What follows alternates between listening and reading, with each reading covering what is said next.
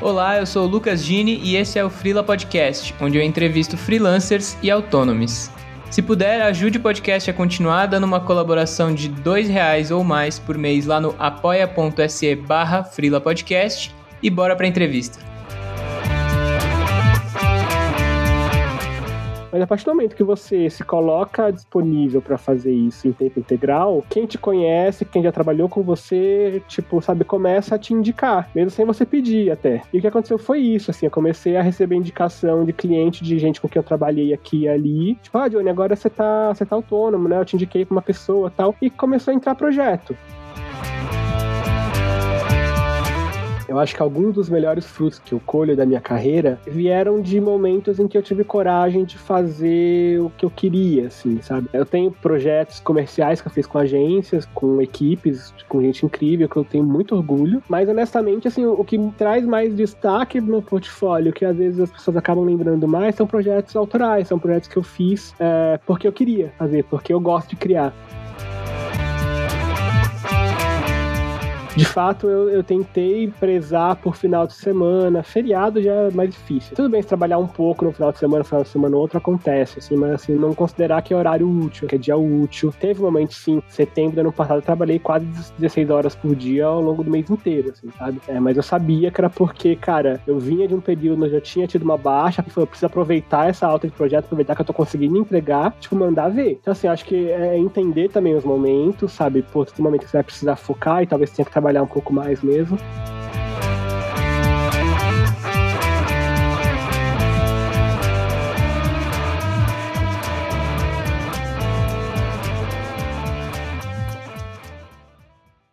Olá, queridos ouvintes. Eu tô aqui gravando no dia 21 de março de 2022 e eu vou conversar com o designer Johnny Brito. E aí, Johnny, como é que você tá? Opa, beleza? Uma alegria finalmente estar aqui. Beleza, estamos tentando bater as agendas aí um tempo já, né? É verdade. Mas massa, tô feliz que finalmente deu certo. E cara, queria começar te perguntando como que você se tornou frila e aí acho que no seu caso já emenda com como você está deixando de, de ser frila agora também, né? Conta a história inteira aí pra gente. Tantantan, já deu a sinopse, dá aqueles últimos minutos do filme, garante volta pro começo da história. Sim.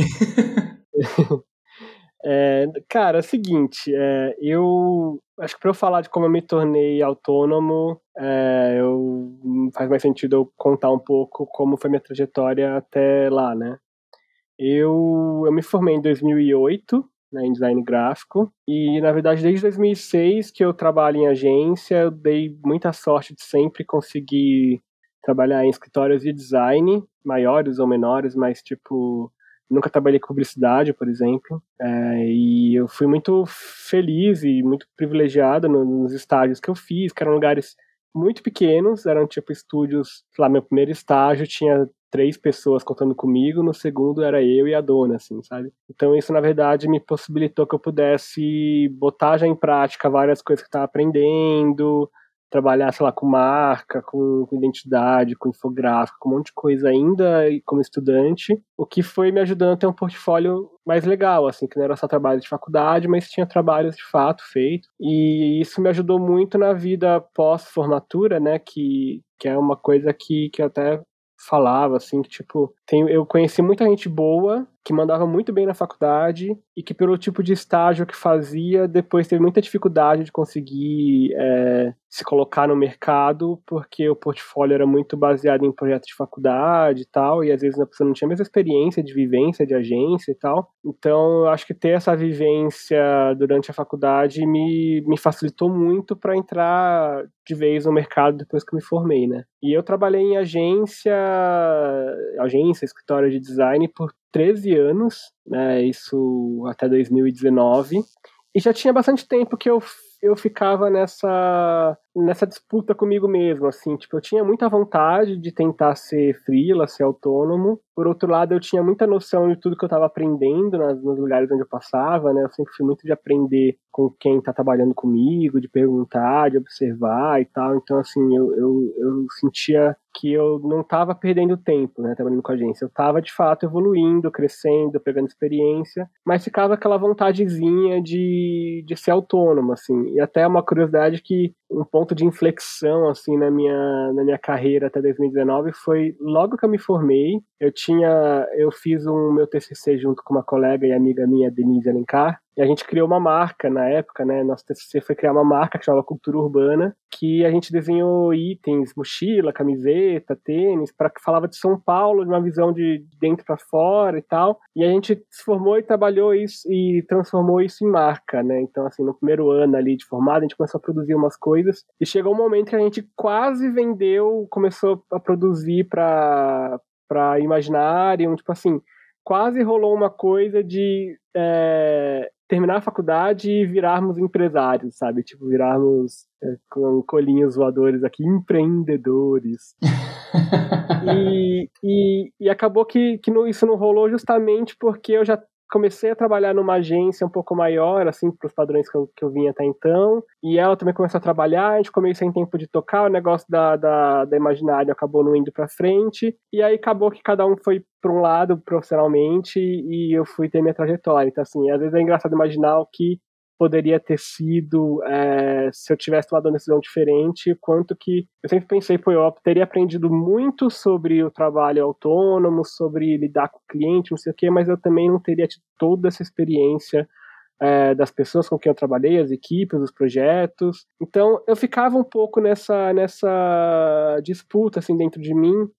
Eu cheguei em algum momento a tentar é, pensar em propor no lugar, no, na, no estúdio onde eu estava para ficar tipo três dias da semana trabalhando lá e aí eu ter dois dias fazendo meus projetos, porque desde 2014 que eu já pegava projetos é, é, por fora, assim, né? Então, tipo, eu sempre tive um, cuidado, um zelo com o meu portfólio, em divulgar o que estava fazendo, em ter portfólio organizado, atualizado. E teve um momento que, para poder juntar grana e tal, eu comecei a pegar trabalho por fora e sempre estava fazendo alguma coisa. Então, eu tinha lá meus clientes e eu trabalhava em agência. E aí eu nessa época eu pensei, pô, eu, eu vou tentar propor lá no escritório, se eles topam eu ficar três dias na semana, e aí eu vou fazendo uma transição. Só que aí rolou algumas coisas é, na minha vida pessoal que eu, isso pareceu inviável. Eu falei, tá, então se eu não vou fazer esse movimento agora, eu vou fazer um outro movimento que é ir para um escritório grande, onde eu nunca tive, assim, eu nunca trabalhei, nunca tinha trabalhado em escritórios grandes. É, eu tinha feito trabalhos, tipo, para marcas até grandes, lá na de Figueiredo,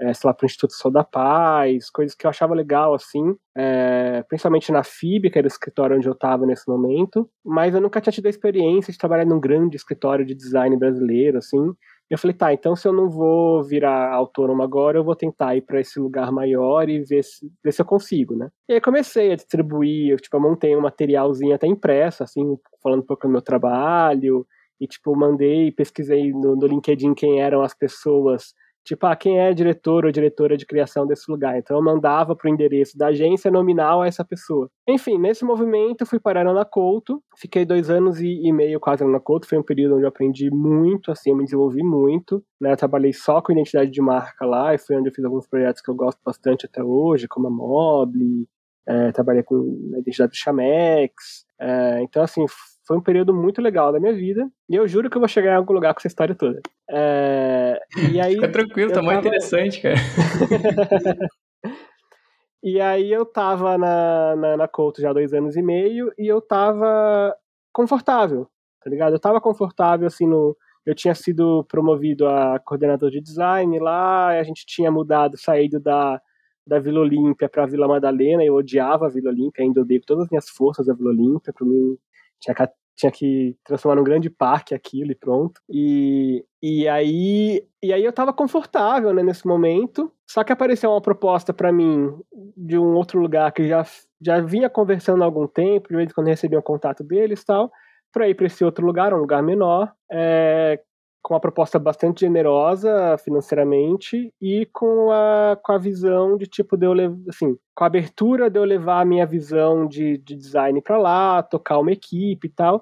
Isso me, me animou bastante, né? Era uma, era, um, era uma evolução salarial considerável e ainda era, não, era, não era um lugar longe, era mais ou menos perto ainda. Eu sempre valorizei muito isso de estar tá, trabalhar meio perto de casa, assim, sempre dei sorte com isso também. E acabou que eu fui. Eu fui, só que não foi uma experiência legal, por vários motivos diferentes, enfim, não, acho que cada um tem uma experiência diferente no mesmo lugar, né? Para mim não foi uma experiência legal. E aí chegou um momento que eu tava, sei lá, cinco meses depois, assim, eu tava muito insatisfeito com a minha rotina, com o tipo de trabalho que eu tava fazendo, sabe? Tava muito pesado, ficando até muito tarde, e não, não gostava muito dos, dos, trabalhos em si, dos clientes e tal. Tipo, apesar de gostar de algumas pessoas de lá, assim, não é. Mas não tava funcionando para mim, sabe?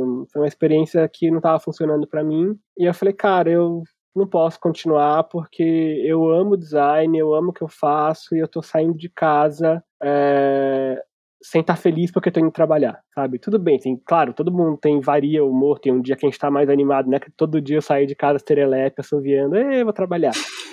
Mas assim, começou a virar uma coisa que perdeu o prazer, assim, sabe? E eu falei, ou, ou eu saio daqui, ou eu vou entrar, mano, num período muito complicado, assim, emocionalmente, sabe? Se eu ficar só pela grana, sabe? Acho que não, não paga o que eu tô vivendo, o que, como eu tô me relacionando com o meu trabalho nesse momento. E aí eu falei, eu preciso sair. E aí eu pensei, ok, eu vou sair. Eu já tinha 13 anos de, de, de experiência em agência, tipo, eu já estava numa posição onde eu, eu tinha meus clientes, eu tinha um certo reconhecimento no, no meu meio. E eu falei, cara, eu acho que eu não vou procurar em agência. Eu não vou procurar outra agência, eu vou tentar ser freela. Eu não tinha muito dinheiro guardado para ficar, tipo, eu lembro que um amigo meu, uma vez que é freela há muito tempo, ele falou, cara, o ideal é você guardar uns seis meses de salário, assim. Então eu não tinha seis meses, eu tinha, sei lá, uns dois, três no máximo. Mas eu tinha um cliente que é, que é o B9, que é um cliente meu há muito tempo, né? Eu faço capas do Braincast desde 2015 e tal. E aí o Merigo tinha conversado comigo e ele tinha falado de várias, sei lá, uns quatro ou cinco projetos de identidade de podcast que iam acontecer nos próximos meses, ele queria que eu fizesse. E era um volume que eu não ia conseguir fazer trabalhando em algum lugar. Eu pensei, cara, eu vou aproveitar, sabe? Isso me dá aí uns três meses de trabalho, mais ou menos, eu tenho mais um dinheirinho guardado. Se rolar, eu continuo se eu ver que não rolou, cara, eu tenho meus contatos, eu tenho meu portfólio, eu volto a trabalhar em agência, não tem problema. Então foi um experimento, assim, sabe? Foi tipo, eu me lancei num, num experimento de sair de um salário excelente que eu tinha numa agência, mas que eu não estava feliz trabalhando. Eu nunca tinha trabalhado sozinho, nunca tinha trabalhado de casa, sempre trabalhei fora, né? Tipo, presencial em agência. É embora eu tivesse meu trabalho autoral, meu trabalho comercial como freela, tinha, eu fiz parte do Vertentes Coletivo também, que é um negócio que gerou alguns trabalhos legais. Então, assim, eu tinha alguma experiência de prospectar, de falar de trabalho, mas era uma coisa sempre paralela, né? Não era meu, meu ganha-pão. Então eu falei, cara, eu vou aproveitar, eu vou pegar esses trabalhos que estão vindo do B9, essa grana que eu tenho guardado, eu vou tentar. Se tudo der errado, eu volto pra agência e tá tudo bem, não vou sofrer por causa disso. E o que aconteceu, cara, foi até uma, uma amiga minha me falou isso na época. Ela falou: olha, a partir do momento que você tá disponível, as pessoas entendem isso e quem conhece começa a te indicar. Então, essa coisa da, da disponibilidade de você tá frila e de você não é assim, tipo, que quando, quando eu pegava meus trabalhos trabalhando em agência, eu sempre tinha que avisar o cliente. Assim, primeiro que eu não pegava qualquer trabalho, segundo que eu avisava, olha, eu faço esses trabalhos no meu horário livre, né? Eu trabalho numa agência, então meus prazos são um pouco mais longos, eu não vou conseguir fazer reunião tipo durante o dia, às vezes você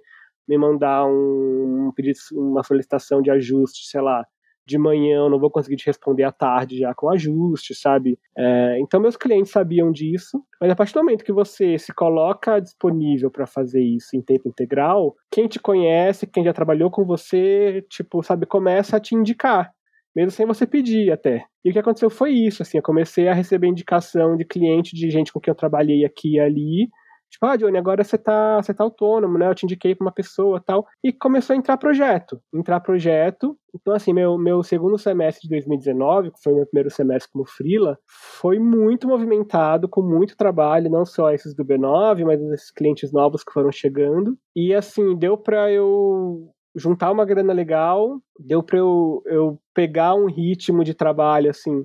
Então, eu sempre tive muito cuidado de tentar parar final de semana, sabe? É um dia ou outro que precisa trabalhar até mais tarde, beleza, mas tentei não fazer muito disso a minha rotina. Eu tomei alguns cuidados nesse meu, nesse meu tempo como freela, desde o do, do dia 1, assim, sabe? Então, tipo, de, sei lá, de não trabalhar de pijama, esse tipo de coisa. Sabe? Tudo bem que quem trabalha, tem gente que trabalha e funciona, beleza. Para mim, eu precisava estar um pouco mais desperto e, tipo, sabe, acordar, tomar um banho, botar uma roupa, ok, vou começar a trabalhar. Só que, cara, vida de autônomo é, é foda, né? Porque é alto e baixo, e mesmo quando você tá no cenário ideal, né? Pô, eu, eu, acho que eu tava no cenário mais privilegiado possível, que era de já ter experiência, de ter algum nome, de ter alguma grana guardada, de ter um espaço excelente para trabalhar. Eu morava numa casa, num sobrado, que tinha um espaço ali, um escritório é, grande e muito gostoso, que eu deixei, consegui deixar muito bonito. Então, assim, sabe, não tinha do que reclamar. Só que, cara, a vida vai acontecendo, tem seus imprevistos. Então, assim, às vezes é uma crise familiar que você precisa dar uma, uma força ali com grana, às vezes é um imprevisto na sua própria vida. Então, assim, eu fiquei num ciclo meio que. Eu sei que a gente vai entrar ainda nesse assunto de, de finanças, mas que, assim, trabalhava muito, ganhava uma grana, acontecia alguma coisa ali final de ano que dava uma secada na minha, nas minhas economias, aí eu tinha que começar o ano já meio que pensando nisso. E, cara, eu comecei a ser autônomo em 2019. Né? Então, o que, que veio logo depois disso? 2020. O ano que não acabou eu... até agora.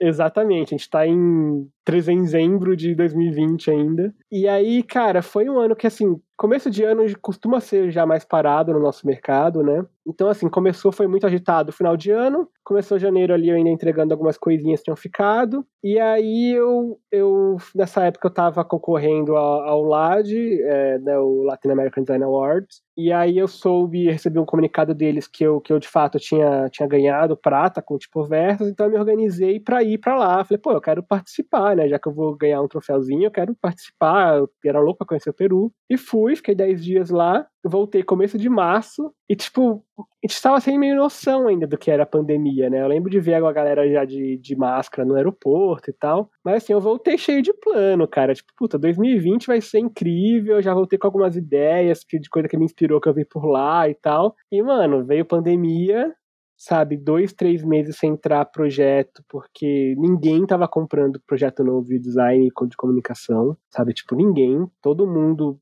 zerou tudo. Então foi um período complicado e também vivi ali maio, junho, quando todo mundo se ligou que não ia passar tão cedo e de repente entrava oito projetos de uma vez, assim, sabe? Foi literalmente isso que aconteceu. Então, meu segunda metade de 2020 também foi muito agitada. É isso, eu fiquei nessa, nessa balança, assim, nessa montanha russa. E aí eu comecei a lidar com questões pessoais também. Minha vida mudou muito nesse, nesse período. Eu me separei, então, assim, tipo, eu passei a, a trabalhar e morar e fazer tudo sozinho e dentro de casa, porque levava bastante a sério. É, e mesmo depois, quando eu comecei a, a, sair um pouco, né? Minha, minha namorada mora em Blumenau, então às vezes eu ia para lá um pouco, ficava alguns dias trabalhando na casa dela, não sei o quê. Mas mesmo assim, era muito difícil, cara, trabalhar sozinho. É, isso foi uma das coisas que me levou também a reconsiderar isso, porque até eu sentia que até criativamente era mais pobre, sabe? Às vezes eu tava fazendo um negócio, tinha projetos que eu super ficava livre e fazia coisas que eu gostava do resultado. E, tipo, pô, se eu tivesse que aprovar isso com alguém, não ia pra frente. Que bom que eu não precisei, porque aqui, vingou e deu certo, foi super legal. E tinha outros projetos que eu, tipo, entrava naquela, tipo, ah, só vou entregar, sabe? É, sei que tá bom, sabe? Às vezes a gente se cobra muitas vezes de querer estar tá excelente sempre. Cara, não é sempre que você vai estar tá excelente, às vezes você tem que entender que você vai entregar um bom trabalho sabe? Que, tipo, não te traz vergonha, não te traz nenhum tipo de, de descrédito no mercado, mas que não é o seu melhor trabalho, cara, sabe? Se você consegue entregar trabalho excelente um atrás do outro, legal, eu não consigo, assim, sabe? Eu que tem uma série de fatores, desde o tipo do projeto, do cliente, o momento que você está na hora, sua saúde emocional, como é que tá a sua vida, sabe? Se tem uma obra acontecendo, sei lá, do lado da sua casa e você não tem paz, tudo isso interfere. Então, é, eu percebi que tinha muito isso. Eu falei, pô, se eu estivesse trabalhando com alguém, acho que dava pra dar uma amenizada nisso, porque você divide, você pega a opinião da pessoa, às vezes ela vai lá, tipo, vai lá e mexe. Mais que eu tivesse um grupo de amigos, eu tenho um grupo de amigos, assim, é, não um grupo exato, um grupo de WhatsApp, mas algumas pessoas com quem eu costumo mandar projeto, tipo, oh, o que, que você acha que tá ficando? A pessoa me manda também. Então, pessoas que também trabalham sozinhas. Isso ajuda muito, é uma dica muito boa, assim, sabe? Se você trabalha sozinho sozinha. Tenha com quem compartilhar esses projetos, é, amigos de confiança, designers de confiança, que você sabe que não vai sair por aí, sei lá, mostrando alguma coisa que não podia mostrar. mas que possam te dar um retorno, te dar umas dicas, ó, oh, isso aqui, pô, isso aqui não tá funcionando muito bem, isso aqui tá muito legal, se você fizer assim, talvez pode funcionar. Então... Que é uma das coisas que, que mais faz falta de escritório, né? Ter a pessoa Total. ali, tipo, um pitaquinho pega bem, né? Não, total, cara. Sinto muita falta de estar tá olhando, de olhar para o lado assim, tipo, nossa, que legal que essa pessoa tá fazendo, sabe? E, e, parar e perguntar e olhar e um trocar ideia com o outro, assim. Então, é... ou mesmo no Slack que seja, sabe? Tudo bem, mas assim, ter ali, estar no Slack com o seu time, você tá trocando e um mexe aqui, outro mexe ali. É... Eu sentia falta disso. E 2021, cara, foi um ano que eu foi muito difícil para mim pessoalmente. É, perdas, pessoas que eu, muito queridas que eu perdi para Covid, que passei 2020 sem perder e 2020 eu perdi, sabe? É, então coisas que foram mexendo comigo e aí essa coisa de estar sozinho o tempo inteiro, de trabalhar sozinho, sabe? Às vezes numa rotina muito puxada. E aí eu tive um período que eu lidei com ansiedade de um jeito sério que antes, assim, até então eu nunca tinha enfrentado, nunca fui uma pessoa profundamente ansiosa, assim, sabe? Eu falava que no máximo minha ansiedade me fazia roer unha de vez em quando, assim, sabe? É, levemente. Mas eu comecei a lidar num nível que eu precisei procurar é, ajuda e precisei tratar. Só que isso, mano, se é difícil você fazer trabalhos cotidianos e tipo é, mecânicos sendo ansioso, imagina criar coisas bonitas e que façam sentido e que sejam uau, sabe? É muito difícil. Fora que conseguir cliente novo e às vezes você tá terminando um projeto pensando, putz, eu tenho que fechar já os projetos no mês que vem, sabe? Beleza, esse mês tá legal, tem um monte de coisa acontecendo. Mês que vem eu vou, ainda tem rebarba desse projeto, no outro já não tem nada, por exemplo, sabe? Então você se preocupar sempre com a agenda da frente, você não, nunca pode pensar só na sua agenda desse mês, né? Tipo, ah, tô com um projeto agora, tá tudo bem. Não, porque esse projeto vai acabar e você vai precisar ter outro outra coisa já engatilhada para começar, ou começando já meio se sobrepondo ali. Então tudo isso me deixou num período ali no meio do ano passado muito ansioso, paralisado, assim, eu tive que literalmente paralisar alguns projetos, eu dei muita sorte que eu trabalhei, que eu estava trabalhando com clientes queridos na época, que eram pessoas que viraram amigos e amigas, assim, sabe? Tipo, que eu pude me abrir e falar, olha, não tô bem, é, não tô conseguindo fazer isso agora, se você quiser eu posso indicar alguém, é, ou a gente pode interromper aqui o projeto e eu indico para alguém para você seguir, você fica à vontade para seguir com outra pessoa. E eram dois projetos rolando e ambos falaram, não, fica tranquilo, se cuida, a gente consegue mexer um pouco aqui no cronograma, você tem um tempo aí para respirar um pouco e, e, retomar. Eu fui retomando, tipo, eu dei muita sorte e, e, acho que é um privilégio a gente poder trabalhar com pessoas assim. Mas de qualquer forma foi um ano muito estressante, né? Mas tem acontecido coisas ótimas, incríveis, também também foi um ano de, de, de coisas boas acontecendo para mim. Mas foi um ano onde as coisas ruins marcaram profundamente, assim, sabe? É, cara, desde sabe, você tá falando com um amigo hoje deu 10 dias seu amigo morreu, sabe? Porque você tá falando hoje, pô, e aí, ah, tô com sintomas, tá, tá tudo leve, tá tudo bem, aí você vai falar 10 dias depois, tem a notícia que o cara morreu, morreu ele e a mãe, sabe, de Covid, no mesmo dia, assim. E perdi minha avó, sabe, tipo, então, assim, coisas que não, não sobrepõem o que aconteceu de bom, mas que pesam muito mais, cara, sabe? Então, assim, foi um ano muito difícil para mim. Isso refletiu no meu trabalho, refletiu nas minhas entregas. E eu parei, eu tava desde o final do ano passado, do passado avaliando, cara, e ano que vem vai ser como? Sabe? Tipo, porque eu, eu gosto muito de ser autônomo. Até eu, eu sempre. Eu nem sei se faz diferença, se faz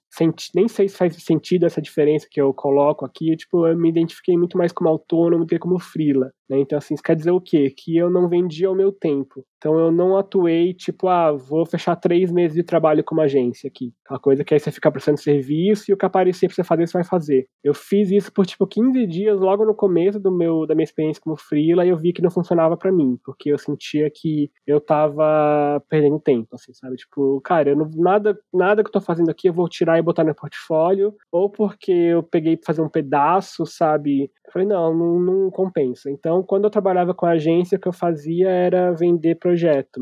Tipo, minha entrega projeto. Então, eu vou te entregar, sei lá, identidade, vai ter uma rodada, vai ter ajuste, aí eu vou entregar universo visual e o guia. Eu te entrego o guia fechado. e trabalhava, claro, com a equipe da agência. Basicamente, a Ana Couto foi com quem eu trabalhei nesse período, né? Então, eu saí de lá e aí fica aquela coisa, a lição que, que eu sempre trago para mim, de você, sempre que possível, sair de um lugar de porta aberta, né? É claro que tem.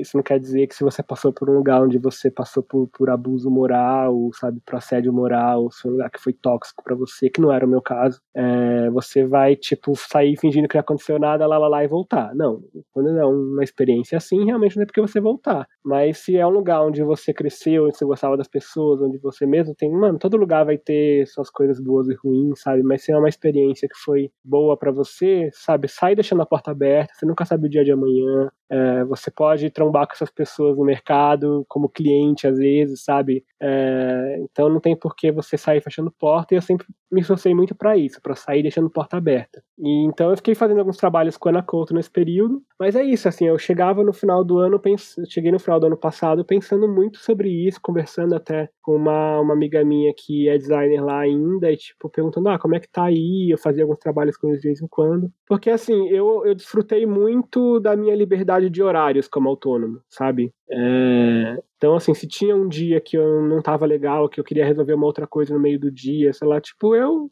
sabe, se não tinha, não, aquilo não ia prejudicar nenhuma entrega minha, eu nunca fui de ficar adiando a entrega com o cliente também, sabe? Se eu combinei um dia, eu vou entregar naquele dia. Então, pô, se ninguém vai morrer porque eu não trabalhei hoje de manhã e eu, porque eu preciso resolver alguma coisa, eu vou resolver essa coisa. Se eu precisar compensar à noite ou no final de semana, eu compenso. Mas eu desfrutei muito dessa liberdade e mais recentemente desfrutei também dessa liberdade de trabalhar em qualquer lugar, né? Então, assim, é isso. Minha namorada mora em Blumenau, então às vezes eu vou e fico trabalhando na casa dela, eu poderia ir para um outro lugar, viajar para um outro lugar e trabalhar desse, desse outro lugar, então eu não queria perder isso. Mas ao mesmo tempo eu tava sentindo muita falta de trabalhar com outras pessoas, trabalhar com equipe. E, tipo, tudo que aconteceu nos últimos dois anos meio que me, me fez também pensar, cara, eu acho que 2022 é um ano que eu preciso procurar mais estabilidade.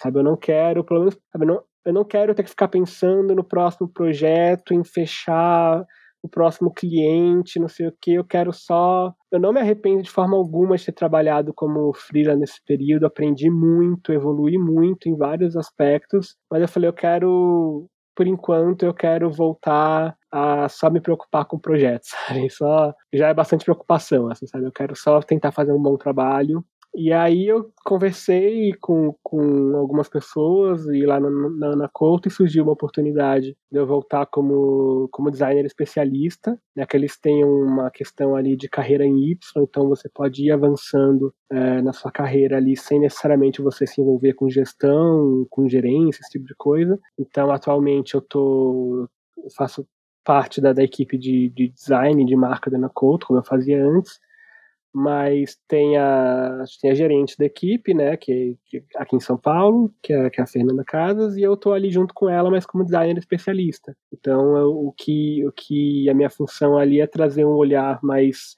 mais crítico, detalhado e mais especialista para o projeto. É claro que eu também posso dividir com o time, às vezes um projeto que está rolando, então eu vou lá e dou uma olhada e eu fico meio com a disposição do time para poder tentar trazer alguns insights e trazer alguma orientação, mas é, pareceu muito legal para mim porque é isso, cara, eu posso de fato fazer o que eu gosto, eu, eu gosto de criar, sabe, eu, eu sempre soube disso, então mesmo como autônomo, onde eu tinha que fazer a gestão do meu tempo, dos meus clientes, eu fazia porque tinha que fazer, era o jeito, tentava fazer da melhor forma, mas assim, e, e lidar com o cliente até nem é um problema, eu, eu, lido bem, assim, sabe, eu sou paciente, sei lá, eu sou, não tenho tantos problemas, mas de fato o que eu gosto de fazer é criar, sabe, até isso é uma questão também que acho que é, isso também leva bastante gente, às vezes, a sair de agência e virar autônomo, né? Porque tem uma, de maneira geral, o nosso mercado tem essa coisa de que você, para você ser promovido e evoluir na carreira, você precisa virar gestor ou gestora.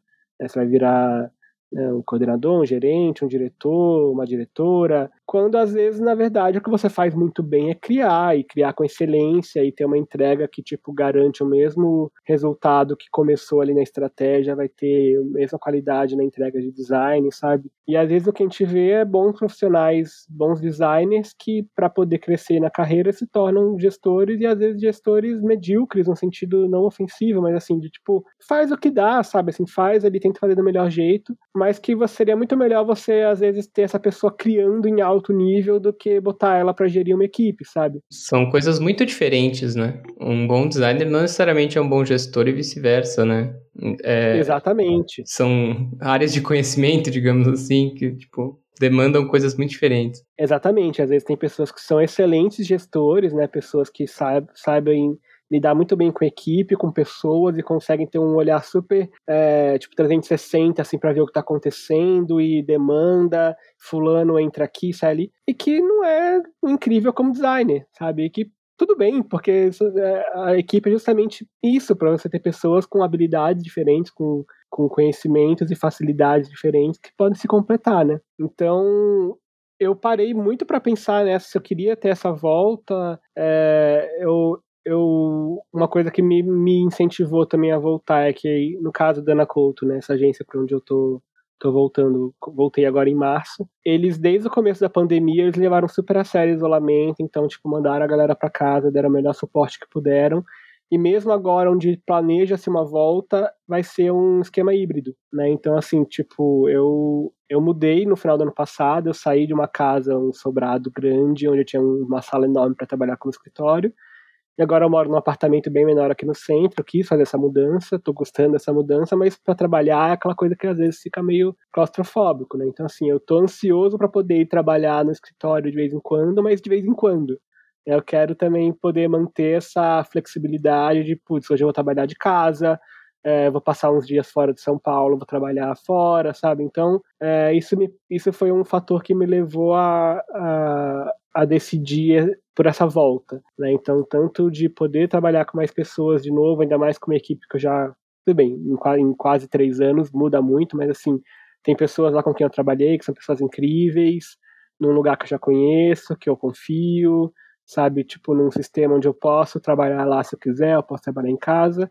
Aí, cara, você tem que botar na balança, né? Não tem mais a flexibilidade de horários, né? Eu tô até comentei com você antes que eu tô num período de transição aqui, onde eu ainda tô finalizando alguns projetos que eu tinha como autônomo, mas que eu não posso mais trabalhar nesses projetos ao longo do dia, então eu tô umas duas, três semanas aqui de, cara, turno dobrado, sabe? Não é todo dia, mas assim, vários dias nas últimas duas semanas eu trabalhei é, até muito tarde, quase vira noite, não por causa da agência, mas porque ainda tenho essas entregas que estão acontecendo. Então tem um período de transição aqui meu, mas assim, eu tô super animado por voltar e eu, eu valorizo muito cada experiência, assim, sabe? É, eu acho que eu, eu aprendi muito sendo autônomo nesses últimos três anos. Eu acho que a gente aprende a ter um olhar mais maduro sobre o mercado, né, e sobre, e sobre outras outros momentos do projeto que vão além da criação, né? Então, tipo, eu sempre gostei de trabalhar com, assim, de, de trabalhar com pessoas de atendimento na equipe, né? Tem uma, uma rixa idiota, às vezes, que de piada besta de, de, designer com atendimento, não sei o que lá. Mas aí Cara, quando você vai fazer o seu, você percebe que fudeu, né? Pois é, eu, eu, sempre, eu sempre gostei de trabalhar com atendimento. Acho que tipo, facilita nosso trabalho, sabe? E aí quando você passa, se você é o seu atendimento, você é sua relação com o cliente, você é seu financeiro, você é seu designer, você é seu diretor criativo, sabe? Quando você faz tudo, beleza, você, você tem mais autonomia, você vai tomar suas decisões e fazer o projeto entregar do jeito que você quiser e, cara, claro, dentro do das expectativas do cliente também. Mas você se sobrecarrega com um monte de coisa que não tem nada a ver com design, sabe? Tipo, é, eu lembro de às vezes passar, gastar um dia inteiro resolvendo burocracia, né? Tipo, resolvendo, mandando orçamento, respondendo cliente, sei lá, falando com o gerente do banco, sabe? Coisa que, velho, de terminar o dia cansado, com a cabeça cheia, falar, eu não abri o Illustrator hoje, assim, sabe? E bate uma tristeza, né? né? pra mim bate, cara. Esses dias me dão uma putz. Exatamente, cara. Então, assim, mas isso também traz essa maturidade de você entender, para quem não entende ou já entendia, mas reforçar, no meu caso, assim, eu já, eu já via essa importância dos outros, mas só reforçou de como é importante esse trabalho em equipe, de tipo, de você, para você poder fazer o seu trabalho com qualidade, bem feito, você precisa que todo mundo esteja fazendo seu próprio trabalho também com qualidade, bem feito, sabe? É, e você poder confiar nessas pessoas, confiar numa equipe. Então, e até essa busca por estabilidade, né, cara? Eu acho que 2022 ainda vai ser um ano muito desafiador. pra gente, pro mundo inteiro, mas pro nosso país. É, assim, ainda mais, eu já tava com essa, essa sensação antes de falar assim, em guerra na, na, na Ucrânia, então assim, né, a gente vê como isso vai impactar preço de, de petróleo, isso impacta, tipo, traz um impacto em preço de qualquer coisa que é transportado, que é basicamente tudo. Né? Então, assim, é, a gente está num, num momento muito turbulento do, do mundo. É, a gente tem aí um, um, governo que, se Deus, se Deus quiser, tá para acabar. Sim. É, mas que é difícil, né? Então é imprevisível, a gente vive numa, imprevi numa imprevisibilidade. Então eu falei, ah, cara, quer saber? Esse ano eu vou, eu vou procurar estabilidade para poder fazer um trabalho legal, que eu me orgulhe, que eu possa trabalhar com mais pessoas, sabe? Então, é novo para mim voltar a se readaptar a uma rotina de horários e, tipo, você, sabe, não tem aquela coisa, putz, não posso responder agora, depois eu respondo, sabe? Às vezes você precisa responder naquele momento. É, então, assim, eu tô me readaptando a isso, mas por enquanto, apesar de estar muito cansado, é, eu tô, tô animado e, tipo, e, é isso, assim, até eu participei de um episódio recente de, do, do Braincast sobre Frila, e que era com o Merigo, o Oga Mendonça e o Luiz Yassuda. Né, o Oga é, é Frila há muito tempo, o Yassuda também passou muito tempo como Frila, e hoje em dia ele está num, numa estrutura de agência de novo. E o que a gente falou, cara, é isso. É, cara, primeiro, que CLT é uma coisa linda, sabe? Tenho, vou fazer 35 desse ano, vou fazer, vou fazer 35 anos esse ano e nunca tive carteira assinada. E eu não acho que isso é mérito, é pelo contrário, eu lamento, né? Tipo, eu gostaria de ter tido. E, cara, a CLT, mesmo com todos os ataques que a CLT sofreu, com toda a perda de direitos, ainda é uma coisa que deve ser valorizada. Então, assim, eu não romantizo de forma alguma esse discurso de tipo de empreendedorismo.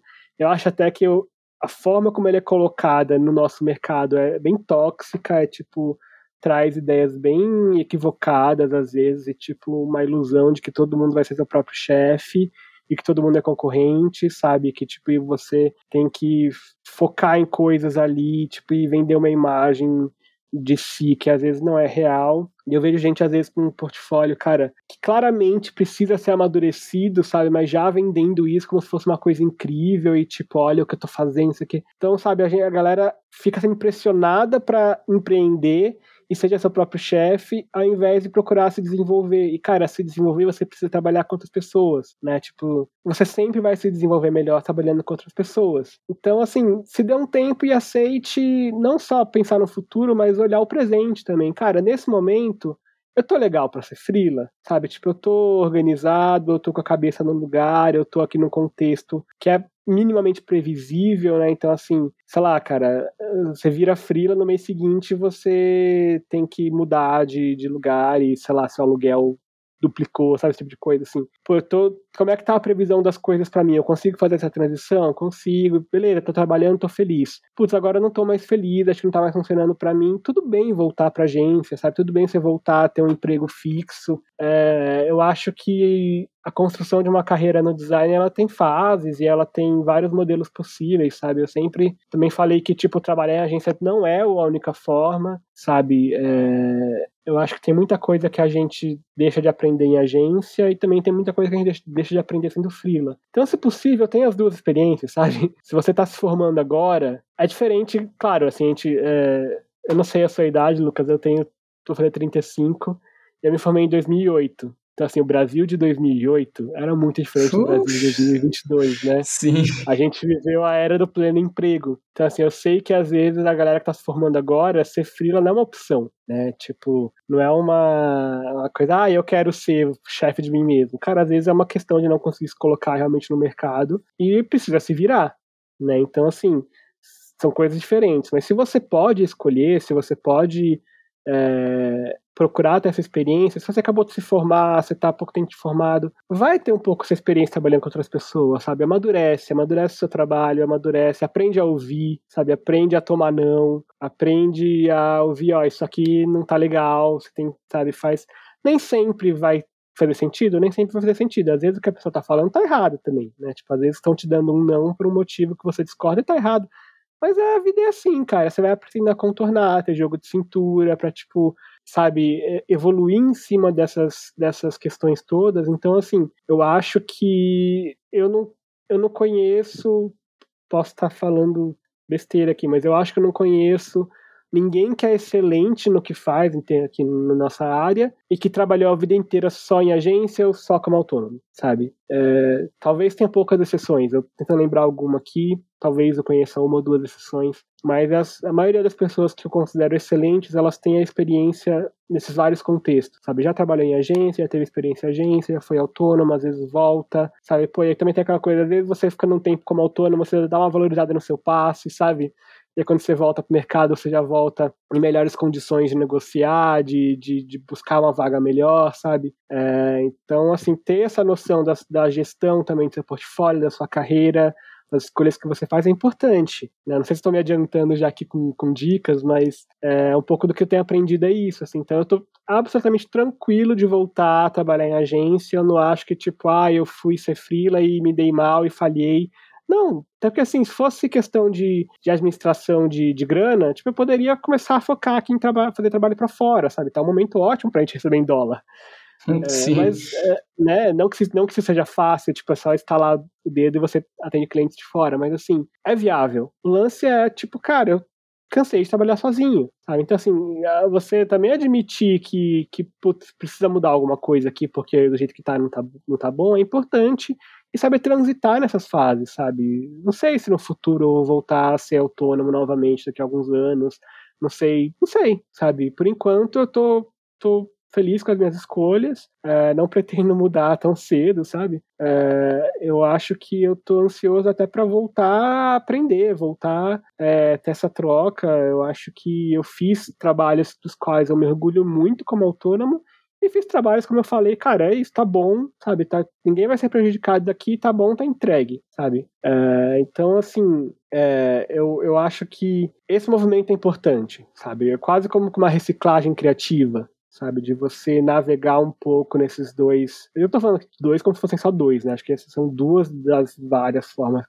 tem de trabalhar, mas você você saber se colocar em alguns momentos diferentes ali, tipo, putz, agora tá um bom momento para eu voltar a ser freela, sabe? Nossa, agora tá um bom, tá, tá indo tudo bem, mas eu acho que faz mais sentido voltar para a agência, sabe? Às vezes apareceu uma proposta interessante, às vezes é, você quer, quer dar outros passos na sua carreira, sabe? Eu acho que é, eu acho que alguns dos melhores frutos que eu colho da minha carreira vieram de momentos em que eu tive coragem de fazer o que eu queria, assim, sabe? Assim, é, eu tenho projetos comerciais que eu fiz com agências, com, com equipes com gente incrível, que eu tenho muito orgulho. Mas, honestamente, assim, o que, o que traz mais destaque no meu portfólio, que às vezes as pessoas acabam lembrando mais, são projetos autorais, são projetos que eu fiz é, porque eu queria fazer, porque eu gosto de criar, sabe? Então, assim, é, e, e, é curioso, porque nesse tempo onde eu fiquei como autônomo, eu fiz pouco isso, sabe? Tipo.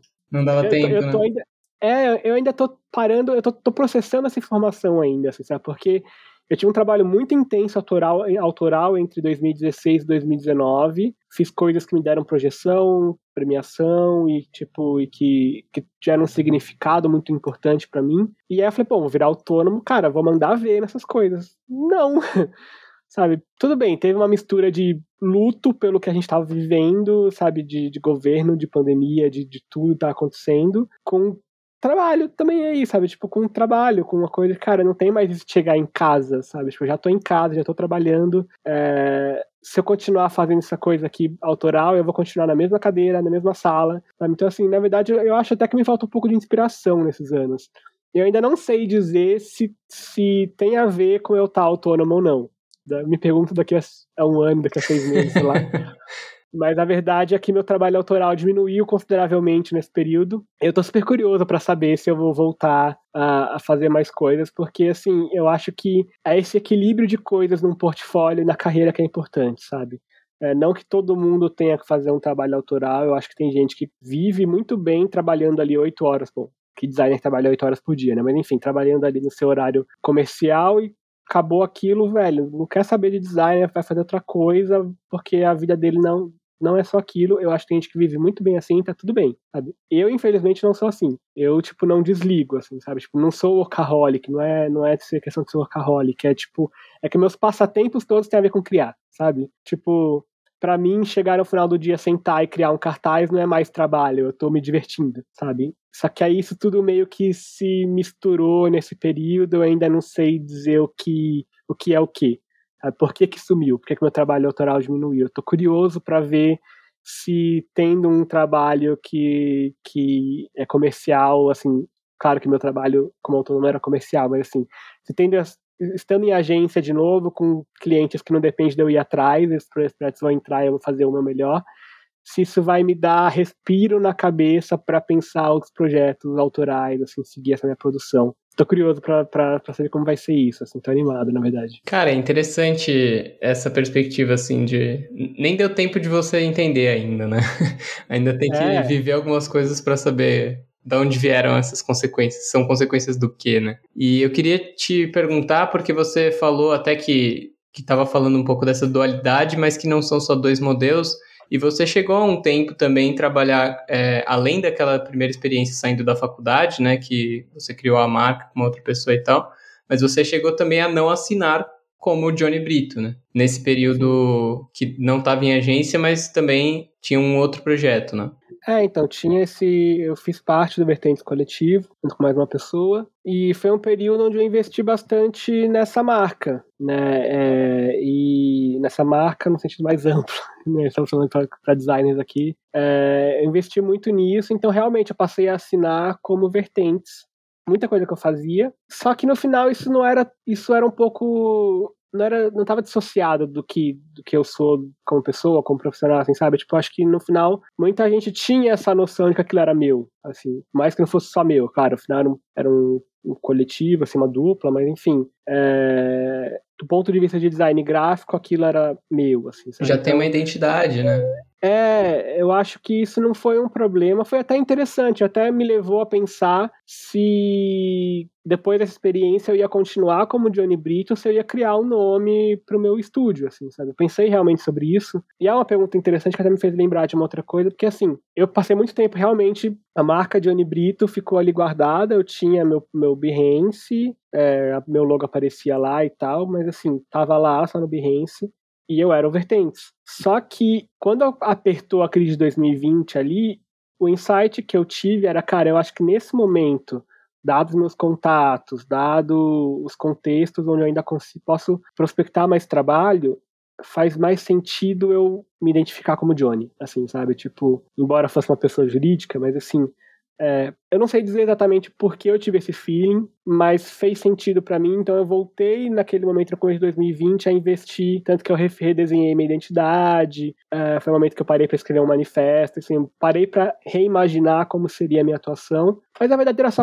a concretização de, do que eu já vinha fazendo, né, então é, mas foi uma experiência interessante, assim, eu acho que isso de você assinar como um, nome que não é o seu, né, você assinar como um estúdio, um escritório, é, acho que ainda mais quando você não é tão, não tá tão posicionado no mercado, isso traz até um pouco de credibilidade a mais, assim, sabe? Tipo, ah, tudo bem, vira, às vezes tem aquela piada do tipo, ah, claro, vou passar para o meu financeiro, aí é, é, você respondendo do e-mail. é, outro endereço de e-mail.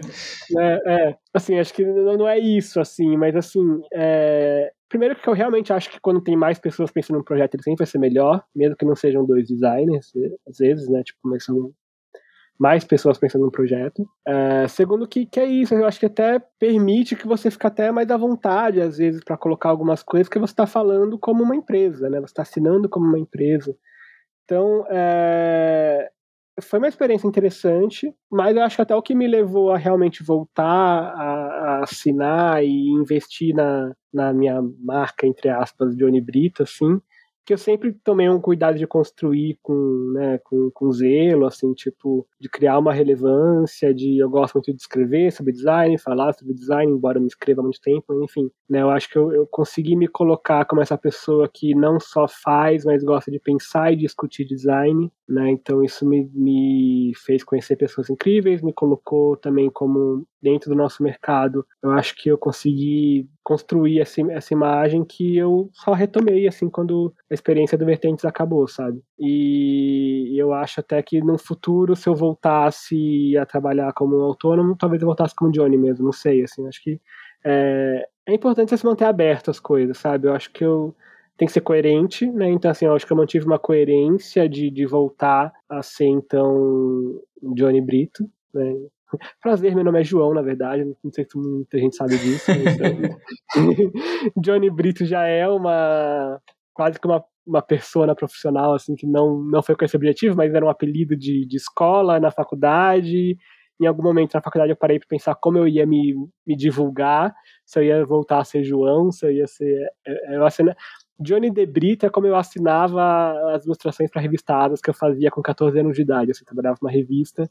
Nossa, que massa! Eu comecei, é, eu comecei a assinar como Johnny De Brito. E aí, em algum momento, eu tirei o D, virou Brito, mas enfim, prazer, eu sou o João.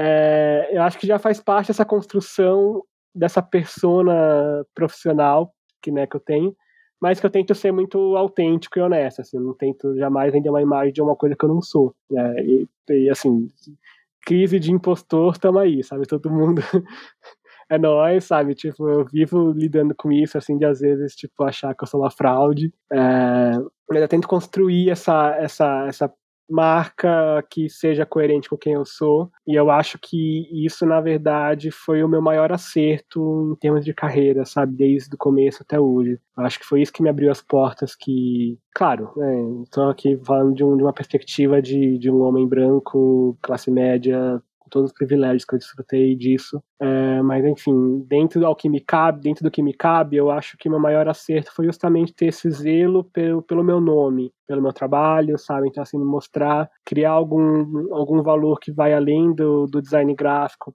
para mim, baseado em coisas que de fato me interessam, sabe? Eu realmente gosto de falar sobre design, de pensar design e de pensar não só o design, mas a nossa atividade, né? Acho que a gente fala pouco sobre a nossa atividade, né? Sobre as, os dilemas, as decisões, os contextos, né? Então a gente às vezes fala muito de referência, a marca nova, não sei o quê, e fala pouco do nosso dia a dia ou quando fala é, sabe, naquele tom idiota de piada de designer versus cliente, sabe? Que eu acho que não leva a lugar nenhum, assim, acho uma grande besteira isso. Embora muitas dessas piadas sejam verdadeiras, eu acho que, tipo, é um tiro no pés. Mas, enfim, acho que a gente fala pouco de... da nossa... do fazer design, né? Enfim, é... é várias vezes na minha carreira eu já me senti meio perdido e querendo muito conversar com alguém mais experiente, que tivesse uma trajetória parecida, ou que tivesse uma trajetória com a qual eu me identifico, Pra, tipo, pô, o que, que você acha, sabe? É o momento certo para fazer isso, tomar essa decisão, tomar aquela. E eu acho que. E, é engraçado que hoje em dia, assim, às vezes eu. Algumas pessoas me perguntam ah, se dá algum, algum tipo de mentoria e tal. Tipo, eu nunca dei mentoria, sei lá, acho que é super positivo que algumas pessoas deem, eu nunca fiz isso. É, não é algo que eu me vejo fazendo. Eu acho que tudo bem, é super válido, né?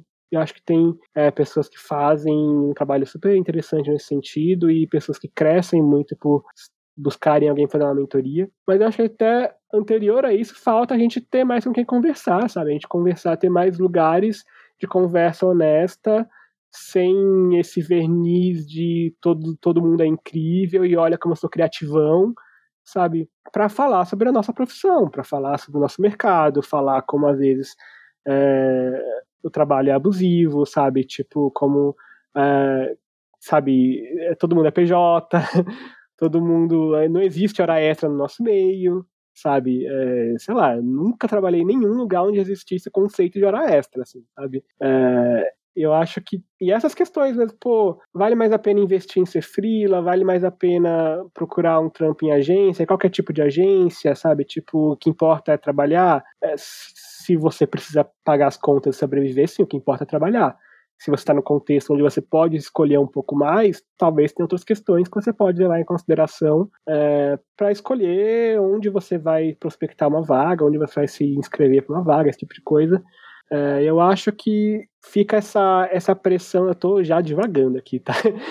Mas fica, Não, essa, essa, lá, fica essa pressão de empreendedorismo, esse discursinho mole, sabe? Tipo, e gente picareta vendendo curso, que tipo, velho, sabe, adoidado, assim, que, mano, é, é, completamente real, até se você vê como que é o dia a dia numa agência, um escritório que faz identidade visual, que faz marca, sabe, tipo, e que às vezes valia muito mais a pena você investir, cara, vai estudar a história do design, vai estudar, volta para os fundamentos, sabe, tipo, vai conversar com mais pessoas sobre decisão de carreira, sobre dia a dia, sobre alguma coisa que não é Pinterest e, e, marca nova, assim, sabe? Tudo bem, a gente pode falar disso, faz parte, é natural que a gente vai olhar esse tipo de coisa, a gente precisa estar tá antenado e atualizado. Mas eu acho que, tipo, a galera que tá começando agora, eu não queria estar na pele, cara. Eu não queria mesmo estar na pele de quem tá. Eu tava outro dia pensando nisso, mano. Imagina quem se formou em 2021, sabe? Tá? Jogou, entrou no mercado agora. Assim, parabéns, você tá formado, vai ser designer. Deus me livre, assim, sabe? Deve ser muito difícil para essa galera, tanto por conta do, do, do, altíssimo nível de desemprego, quanto do tanto de ladainha que eles são bombardeados, assim, sabe? Como se ser designer fosse isso, como se trabalhar com design fosse esse modelo aqui, faz esse curso aqui que você vai bombar, sabe? Tipo, eu não vou começar a pistolar aqui sobre isso, né? A gente só vai sair daqui amanhã. Mas assim, eu vou te falar, eu vou falar uma coisa, como alguém que já selecionou o portfólio para vaga e alguém que trabalhou muito tempo só com identidade visual, é, identidade de marca, que eu brinco que é, é a música pop do design gráfico, né? Que tipo. Sim. É, é a área que dá mais dinheiro, tem muita gente boa fazendo, muita gente boa mesmo, é, mas é o que dá mais holofote, é o que dá, sabe? E tudo bem, música pop é legal, não tem nenhum problema, mas se você só ouve música pop, você vai ficar com seu repertório mais reduzido, né? Então é legal você também ouvir outras coisas junto com a música pop, e você também conhecer e tentar atuar em outras áreas do design para além da identidade de marca. Mas assim, como alguém que trabalhou muito tempo com isso, que já selecionou vaga, fala, cara, desenhar um loginho qualquer e replicar ele um monte de fundo colorido não é identidade de marca, tá? Então, assim, se você está fazendo isso porque você quer trabalhar em grandes escritórios, vai estudar case, vai conversar, sabe? Tipo, pô, você vai ter alguém apresentando um case de uma marca que tenta ouvir,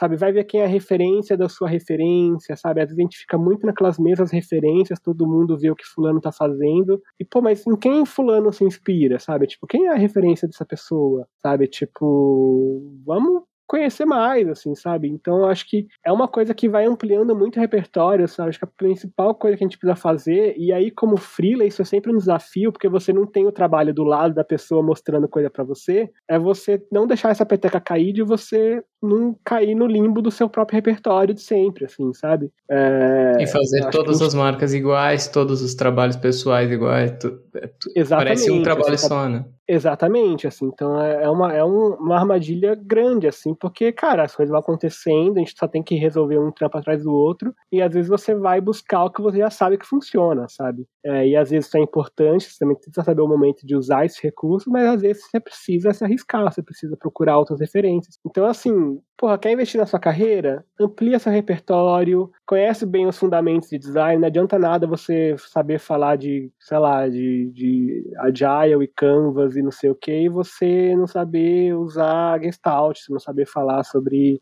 sabe, teoria das cores e composição, sabe, e, e semiótica, coisa que é muito mais importante no seu trabalho para você fazer um trabalho bem feito do que você saber as novas tendências de marketing. Não quer dizer que você não deva saber, né? A gente vai trabalhar numa bolha também, né? Mas, pô, compreenda melhor o que você faz, sabe? Tipo, procure se, se firmar bem nos fundamentos do que você faz antes de sair ampliando, sabe? Ainda mais se você quer tocar um trabalho sozinho. E quando você tá numa equipe, às vezes, beleza, cara, vai ter um designer ali que ele é melhor de, de sei lá, de, de criar símbolo, outro que é ótimo para desdobrar sistemas de identidade, outro que conhece tudo de tendência, vai saber trazer umas referências super legais. Numa equipe, isso é ótimo. Quando você faz sozinho, sabe? Então, cuidado para não, não ficar focando em tendência, no que ficam dizendo que, ah, não, aquela carreira de sucesso vem na minha.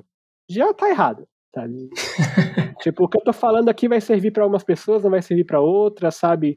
É, vai ter gente que vai ouvir o que eu tô falando e tipo, tem nada a ver com isso, comigo isso, nada a ver com a minha realidade, sabe? Então, pô, legal. É, pega o que eu falei aqui, filtra o que for bom, o que não for, joga fora e vai buscar outras fontes também, sabe? É, não vai nessa de fórmula, de fórmula de sucesso e trabalhar com design tem que ser assim, sabe? Acho que já é um período muito difícil, muito confuso que a gente vive para você ficar se agarrando em fórmula. Total, cara. E aí você comentou um pouco já da organização dessa rotina e todas as transições que aconteceram com pandemia, mudança de ambiente físico, né, da casa que você mora e tal. E como que é para você, e também você está no momento que, que você já está, como você falou, a parte do dia, a maior parte do dia em escritório e depois finalizando alguns projetos que estão encavalando e tal. Mas como que é e como foi para você fazer essa gestão do tempo, assim? Você também falou que preza por final de semana. Então, como que você usou para o, o, tempo e ferramentas para se organizar com isso? Assim? Sempre foi muito rígido com horário ou depende do rendimento? Tipo, ah, em três horas eu resolvi, beleza, não preciso mais. Cara, eu acho que eu não acertei sempre, não. Eu acho que eu acertei errei, sabe? É, eu, de fato, eu, eu tentei prezar por final de semana. Feriado já é mais difícil, assim, sabe? Mas assim, é, tudo bem se trabalhar um pouco no final de semana, final de semana outro acontece, assim, mas assim, não, não, não considerar que é horário útil, assim, sabe? Que é dia útil. É, teve momentos sim que eu, cara, teve momentos que eu, período, sei lá, setembro do ano passado eu trabalhei quase 16 horas por dia ao longo do mês inteiro, assim, sabe? É, mas eu sabia que era porque, cara, eu vinha de um período onde eu tinha tido uma baixa por conta da minha ansiedade, não sei o que, e eu preciso aproveitar essa alta de projeto, aproveitar que eu tô conseguindo entregar, tipo, mandar ver, sabe? Então, assim, acho que é entender também os momentos, sabe? Pô, tem momento que você vai precisar focar e talvez tenha que trabalhar um pouco mais mesmo. Mas eu tentava ter mais ou menos um horário para começar e um horário para parar. Não foi todos os dias que eu consegui fazer isso, mas eu acho até que eu fui mais regrado do que eu imaginava que eu seria. Né? Eu, eu não sou a pessoa mais organizada do mundo. É, eu tenho, na verdade, eu tenho descoberto que para algumas coisas eu sou mega organizado e tipo metódico, para outras não. Assim, mas eu tinha um pouco de medo de como seria isso, até porque, primeiro, que era uma pessoa que eu dormia muito tarde, assim, sabe? Tipo, era muito comum para mim dormir muito tarde, foi ficando cada vez mais tarde. Chegou um momento ali de 2020 que eu ia dormir 5 horas da manhã, assim, sabe? Depois, ano passado, eu consegui fazer uma mudança drástica nisso. Agora tô cambaleando, preciso voltar. Mas, assim, de tipo, cara, tenta trabalhar durante o dia, sabe? Puta, às vezes realmente eu sempre rendi bem à noite. Mas a não ser que você tire amanhã para você, não adianta você ficar tentando ampliando o seu horário de trabalho máximo, tipo, pra render, para render. Tem dias que não vai render, cara. Tem dias. E eu já, já caí muito nessa armadilha, sabe? Tipo, ficar insistindo naquilo, insistindo, insistindo, insistindo. É, Porque não é só a quantidade sai. de horas que você disponibiliza, né, cara? Tem o seu corpo, sua cabeça, outras coisas para resolver. Exatamente, cara, exatamente. Assim, às vezes você precisa saber que, putz, não vai dar, você não vai chegar no resultado que você quer aquele dia, interrompe, vai fazer outra coisa e tenta no dia seguinte, assim, sabe? Então eu, eu na verdade, eu fui me adaptando a tudo isso. Então a minha rotina, na maior parte do tempo, vai, quando, quando eu tava acertando mais, era tipo, é, acho que ano passado foi, algum período ano passado, segundo semestre ano passado, foi o melhor período para mim nesse sentido de horários, assim, sabe? Eu passei a acordar mais cedo, então eu acordava, eu ia correr de manhã, eu ia, eu comecei a fazer um pouco de, aprendi uma sequência de yoga ali com a minha namorada, eu fazia uma sequência de, de, de yoga, é, então eu tinha meu tempo, de manhã acordava mais cedo, sabe, tipo, eu ia começar, porque esse, isso que era o que eu fazia, de acordar, cair da cama e já começar a trabalhar, é uma merda, cara, sabe, então assim, quando eu comecei não fazer, quando eu consegui não fazer isso, para mim foi a melhor coisa, então, tipo, eu acordava, eu ia fazer outras coisas, ia regar as plantas, eu ia caminhar, ia correr, ia fazer yoga, tomar um café, tomar um banho, começar a trabalhar, sabe? Aí, tipo, tem ali seu horário de almoço, também eu tentava essa coisa de almoçar em cima da mesa, é muito raro para mim almoçar em cima da mesa de trabalho, né? Não gosto de fazer isso, então assim, tipo, nem que eu tivesse que fazer o almoço mais rápido, mas parar, almoçar, voltar e também tem um limite para parar, sabe? Assim, tipo, tinha dias que eu falava, cara, hoje eu vou trabalhar até a hora que aguentar, não tenho o que fazer. Tipo, não tenho o que fazer porque eu, eu ou porque acumulou entrega de cronograma que não estava nem sob meu controle, ou porque eu realmente não rendi muito num período que eu precisava render e agora preciso correr atrás. Assim, tinha dia que eu já aceitava, tipo, ah, hoje é um dia que eu vou, cara, vou ser vencido pelo cansaço, eu vou trabalhar até a hora que der. Tinha dia que eu falava, não, hoje eu vou trabalhar até as sete, é isso aí, sabe? Vou fazer, mesmo que num período que não dava dando pra sair de casa, mas assim, vou, sabe, vou ir assistir uma série, vou, ou vou tentar correr à noite, eu vou, sabe, fazer ir no mercado, sei lá, fazer qualquer outra coisa que não seja trabalhar. E eu acho que eu tinha o fato de eu ter um espaço físico separado me ajudou muito nesse sentido. Que é uma coisa que eu não tenho agora, por exemplo. Agora eu rolo da minha cama, eu tô na minha mesa.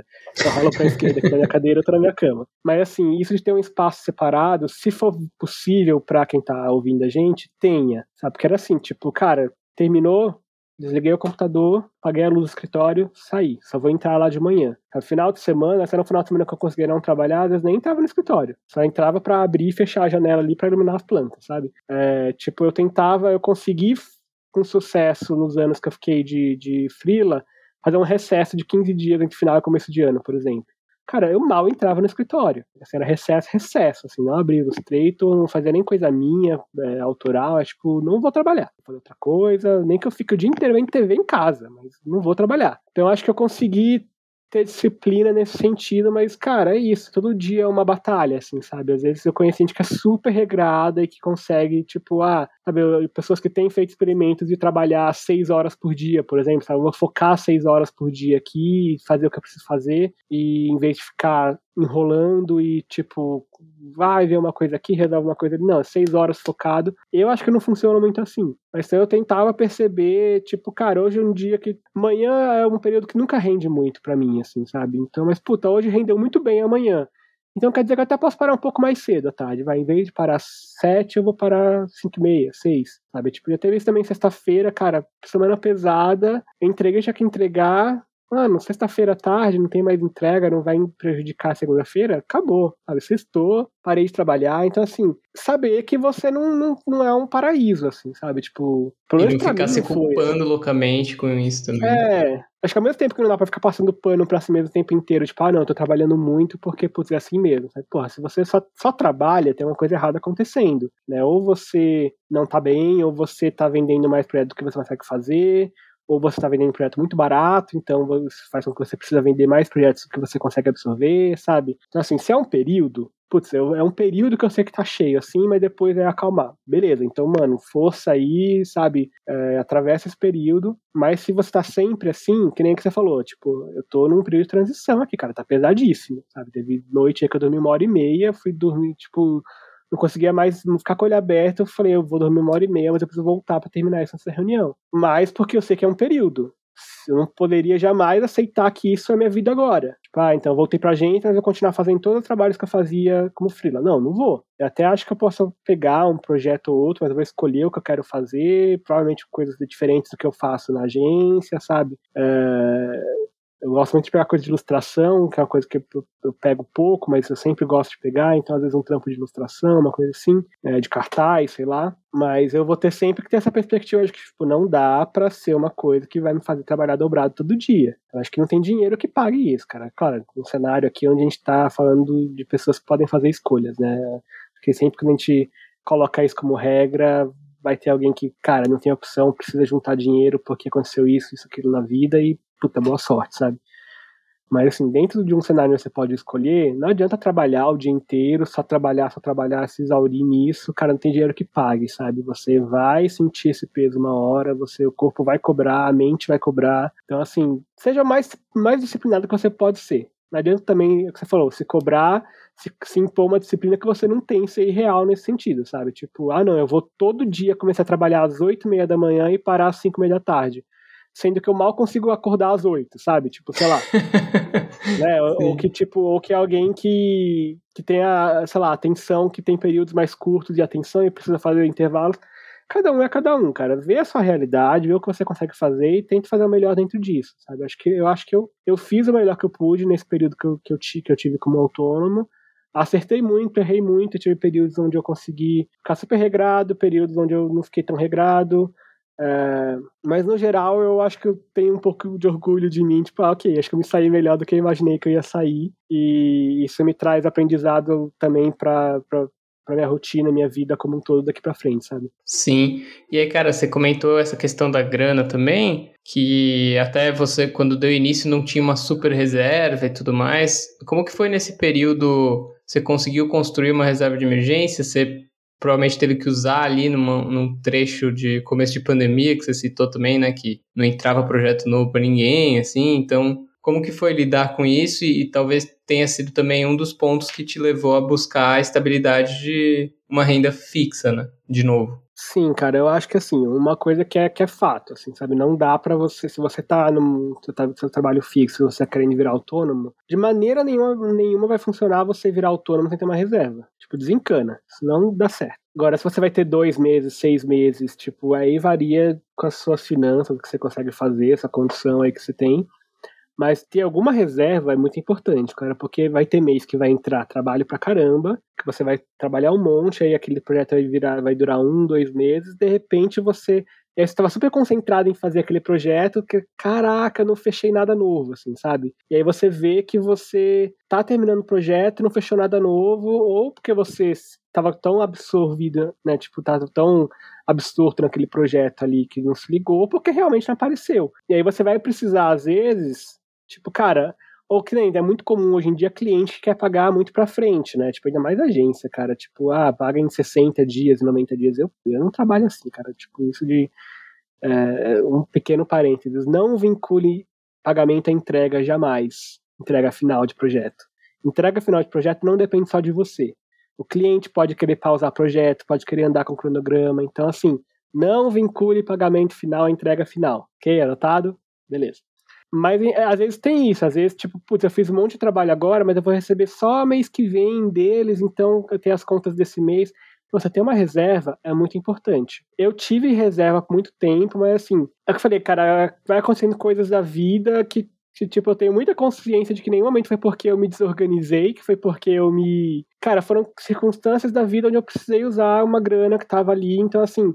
Às vezes você consegue refazer aquela reserva rápido e às vezes não, né? Então, assim, momentos que eu, que eu não tive reserva foram os mais difíceis para mim, porque você fica fechando o projeto pensando na nota que tem que emitir, tá? tipo, eu preciso já emitir essa nota desse projeto aqui para poder pagar essa conta, sabe? Quando num cenário ideal, você sabe mais ou menos ali quanto está entrando, quanto está saindo, né? Então, tipo, putz, tudo bem, esse mês não vai entrar, esse projeto enorme que eu tô fazendo, só vai entrar mês que vem, mas eu tenho essa reserva aqui, eu pago as contas com essa reserva e mês que vem eu reponho a reserva, sabe? Isso se você não tiver um fluxo de caixa que também permite. O ideal é sempre que você tenha seu fluxo de caixa, que você consiga pagar suas contas, que você consiga ter suas coisas aí e guardar uma grana, né? Tipo, é para uma emergência, ainda mais a gente, cara, por exemplo, a gente, quem usa Mac, Mac é muito raro dar problema. A hora que dá, beijo e tchau. É um prejuízo enorme. Sim.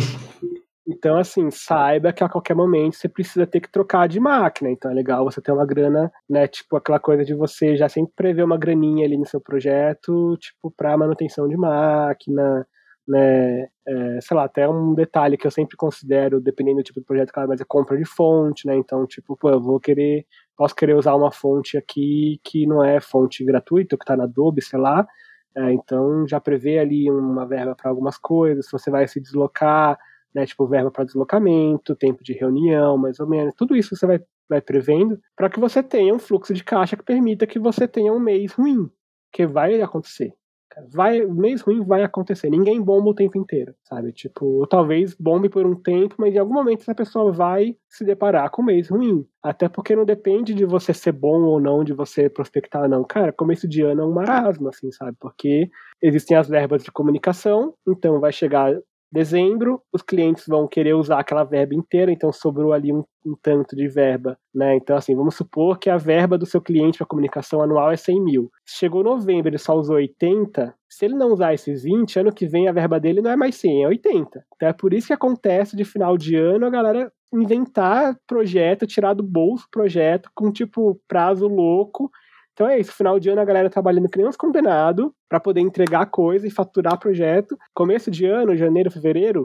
né? Então assim, sempre o final de ano é bom você saber que você vai trabalhar muito, que você vai ficar cansado, mas que você precisa juntar uma grana, porque o começo do ano vai ser parado. Pode acontecer de não ser. Eu já tive anos que janeiro, tipo, eu trabalhei mais do que dezembro, assim, sabe?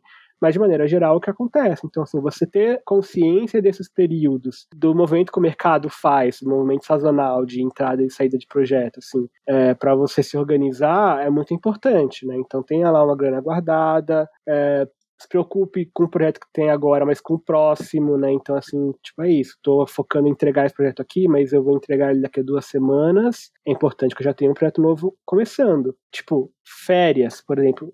Eu acho que eu não tirei férias. Vai, eu vou, vou chamar de férias os 10 dias que eu passei no Peru em 2020, que eu já estava como autônomo, então de fato foi férias, eu não trabalhei. Depois disso, cara, só recesso de final de ano, que também é uma coisa que eu, eu prezo e que eu consegui ter clientes que também. Meus clientes também iam parar, então isso facilitou.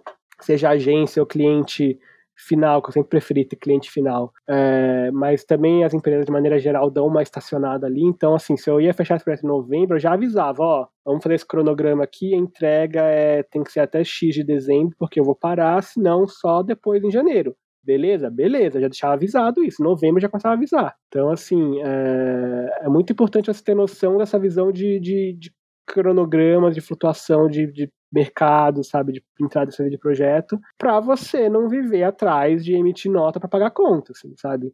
É, esse é o ideal, porque é muito exaustivo, cara. Eu já tive períodos onde eu me vi nessa situação assim, porque a, a vida aconteceu e é isso mesmo. É, de, cara, tá mais preocupado, tipo assim, não mais preocupado, assim, tá tão preocupado em entregar o projeto quanto em emitir a nota do próximo e, tipo, pensando que vai cair, tem que cair até dia 20, porque eu tenho um monte, tenho DAS para pagar dia 20, eu tenho, sabe, é, contador para pagar, não sei o quê. Então eu preciso fechar meus projetos, receber aqui, botar as datas de pagamento até dia 15, sei lá, porque se tiver um pouco de atraso eu tenho alguma margem, sabe? Esse tipo de planejamento, que eu não acho que eu mandei super bem, não acho mesmo, assim, acho que teve momentos que eu eu, eu me enrolei, assim, com. Sabe, cara, já aconteceu de tipo, eu demorar para receber projeto porque eu esqueci de emitir nota, assim, sabe? Tipo, sabe? Porra, emite a nota que a pessoa te paga. Sabe? É simples assim. então, teve momentos em que eu me enrolei muito. Mas também teve momentos que eu, tipo, me saí bem de conseguir manter, sabe? Que na maior parte do tempo eu consegui manter essa peteca na, na mão, assim, tipo, de ter meu, meu fluxo de projetos. Tá? Eu tinha a planilha do que estava rolando, do que estava entrando, quanto estava entrando. Tipo assim, ah, fechei um projeto aqui em três parcelas. Então eu vou ter uma parcela aqui em janeiro, fevereiro e março. Então quanto que eu vou receber para ter uma noção ali, tipo, ah, em março eu já tenho previsto para receber X reais aqui. Tipo, ou eu preciso fechar mais projeto, tipo, ó, ok, já tá um valor que tá super ok, se eu não fechar nada novo até lá, beleza, posso me preocupar em terminar esses projetos, porque eu tenho uns dois meses ali garantido, sabe? Tipo, de quanto preocupado você vai ficar ou não com o próximo projeto. Então, planilha é uma coisa que sempre ajuda. Eu não sou, eu não sou bom de planilha, não sou ótimo, mas eu tento me organizar aqui no melhor que eu posso, sabe? De ter meus gastos fixos, de ver o que está entrando de projeto, é, sabe? Tipo, parcelamento, sinal, né? Tipo, cara, sempre que você puder, peça um sinal de entrada do projeto, sabe? Tipo, é, de 30%, de 50%, é, é melhor você parcelar um projeto do que você baixar o seu preço, às vezes, sabe? É, então, e aquilo que eu falei também, não vincular com entrega. Né? Assim, um cronograma não cabe só na sua mão. Você vai fazer a sua parte, que é entregar as coisas no dia que você prometeu. O resto não, não, não cabe a você. Então, assim, cara, se o cliente quis parar e você já fez quase todo o projeto, né? Imagina, você vendeu um projeto ali e você combinou de receber quando terminar o projeto. Aí você fez 80% do projeto lá e o cliente, tipo, putz, eu vou precisar estacionar esse projeto. Mal aí. E aí você não vai receber pelo que você fez já, tá ligado? É, então, assim, é, às vezes vincula, se você quiser vincular alguma parte do pagamento à entrega, põe, sei lá, 20%, sabe? Tipo, mas de um jeito que você garanta que você vai receber, você vai cumprir os seus prazos, e aí, né, cabe a você cumprir seus prazos também, mas que você vai receber por esse projeto independente dele continuar ou não, né? Porque aí não é não cabe você, enfim. Eu tô já aqui também viajando, mas é um pouco disso aí. Sim, é, essa parte financeira é importante, cara. Várias coisas que você citou aí que, e que dão trabalho, né? Que é o que você falou. Às vezes você não consegue se concentrar no, no que é o seu trabalho de fato, né? Na criação, no desenvolvimento de um projeto, seja ele qual for, porque você tem que administrar todo o resto, que numa equipe tem outras pessoas cuidando daquilo. É, eu queria, cara, resgatar aí se você tem alguma história que foi marcante, assim, nesse período que você ficou de freela, ou, ou antes até, mais alguma coisa que tenha, sei lá, feito diferença do jeito que você se programa ou enxerga o trabalho, algum projeto que você entregou, alguma situação com algum cliente? Cara, eu acho que eu tive experiências muito. Eu não tive nenhuma experiência horrível como, como freela, isso não tive mesmo, assim, tipo, não tomei nenhum calote, não tomei, sabe, não ouvi merda, assim, tipo, dei, dei sorte, não tive nenhuma experiência horrível como, como freela, mas eu acho que, tipo, umas melhores que as outras, né, então, assim, eu acho que eu tive é, projetos que aconteceram, assim, nesse período, é,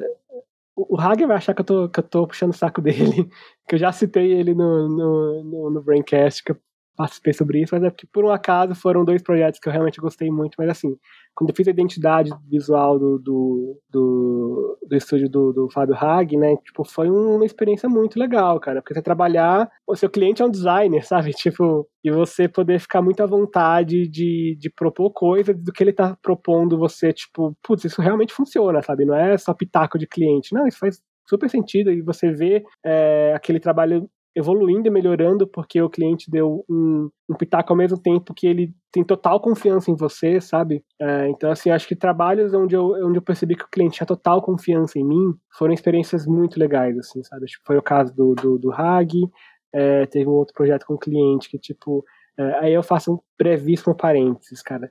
Premiação não pode não trazer dinheiro para você. Dificilmente vai trazer dinheiro para você. Mas, assim, te ajuda a, a se colocar como profissional, assim, sabe? Tipo, te ajuda a se consolidar, a você ser reconhecido pelos seus pares, a você poder. É, isso de, de, forma alguma, eu sempre tomo esse cuidado que não, não me deixe, sei lá, arrogante, não é a questão de arrogância, é tipo de você trazer uma segurança. Tipo, pô, o que eu tô fazendo tá bom o suficiente para outras pessoas que são muito boas, muitas delas melhores do que eu, é, geralmente pessoas muito melhores do que eu estão olhando meu trabalho e falando, isso aqui é bom, vamos dar um prêmio para essa pessoa. Então, tipo, pô, mesmo em momentos que você tá ali naquela crise de impostor, pô, em algum momento alguém gostou do que eu fiz. E aí, o cliente, ele pode até não te procurar porque você ganhou o prêmio X, mas quando ele tem acesso ao seu site, às coisas que você fala, e ele vê que você tem esse tipo de, de gabarito do mercado, isso te dá muito mais. Ele, ele vai, de maneira geral, ele vai confiar mais em você, assim. Isso te ajuda a construir uma confiança que precisa ser confirmada no dia a dia, né? Não adianta nada ele ver ali um monte de prêmio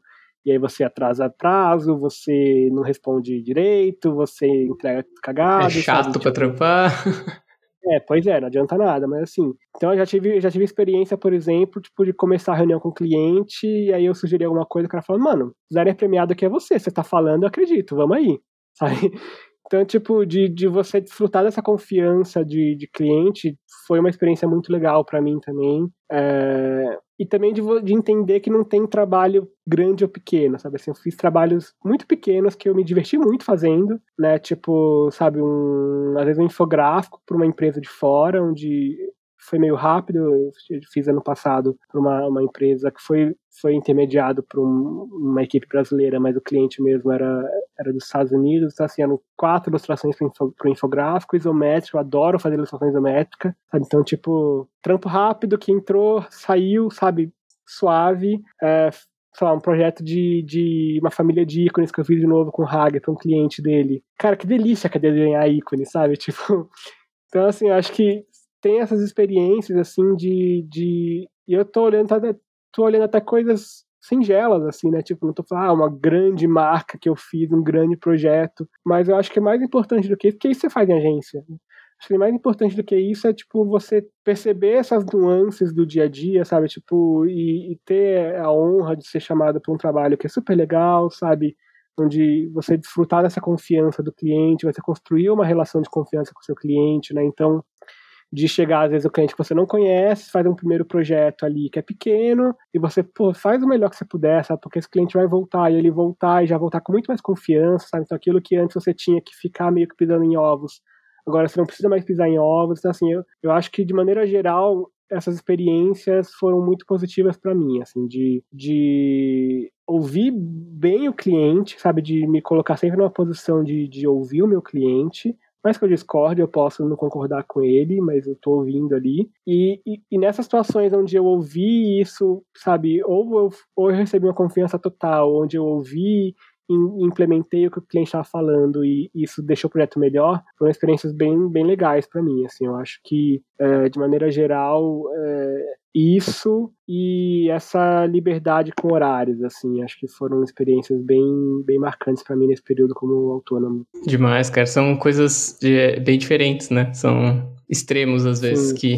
que são os mais divertidos de se viver e tal. É, eu acho que são projetos que às vezes você não pegaria também agência, sabe? Tipo, é... acho que todos os projetos que eu citei dificilmente viriam para mim numa agência. Ou porque o cliente não procuraria uma agência, ou porque, tipo, sabe, iam passar por outra pessoa, sei lá. Então, acho que você tá autônomo te permite a pegar projetos diferentes também. Claro que você tem que ter um foco ali mais ou menos de atuação, mas permite que você tome contato com clientes e projetos diferentes, assim, isso é legal. Sim, sim.